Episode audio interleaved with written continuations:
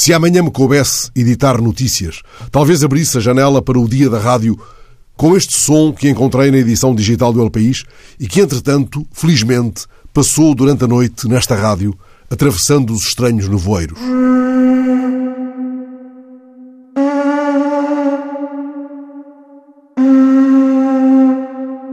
Este som faz ecoar a volúpia das espirais que definem o sopro primitivo do mundo.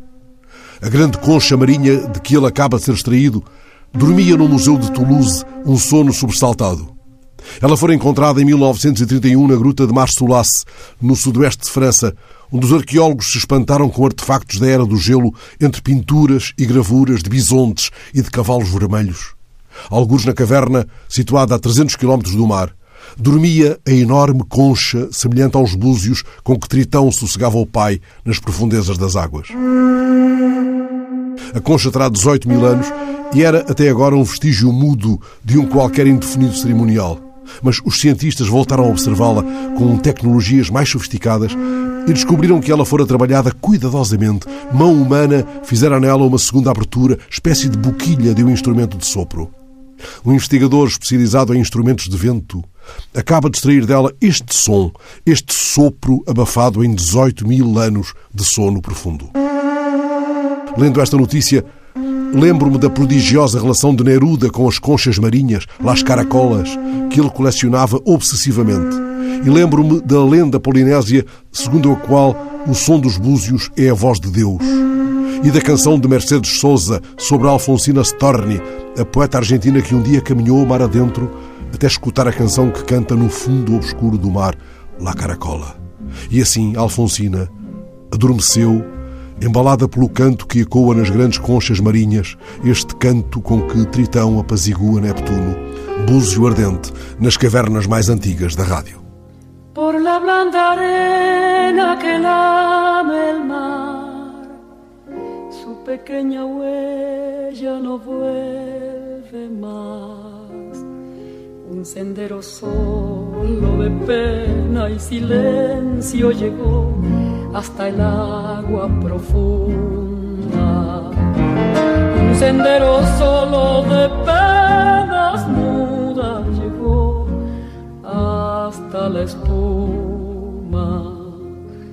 Sabe Dios qué angustia te acompañó qué dolores viejos cayó tu voz para recostarte arrullada en el canto de las caracolas marinas.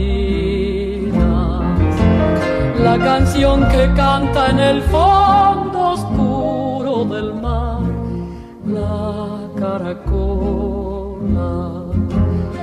vas, Alfonsina, con tu soledad. ¿Qué poemas nuevos fuiste a buscar? Una voz antigua de viento y de sal. Te requiebra el alma y la está llevando y te vas hacia allá como en sueños. Dormida Alfonsina, vestida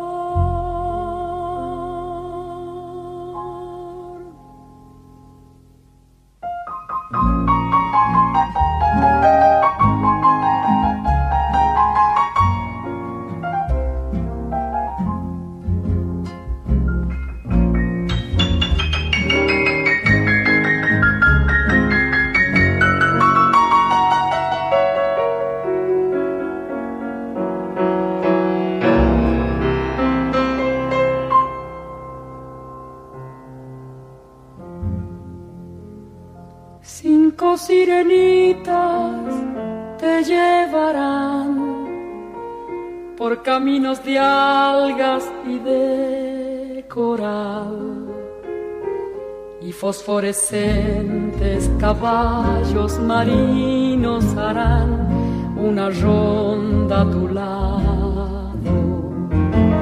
Y los habitantes del agua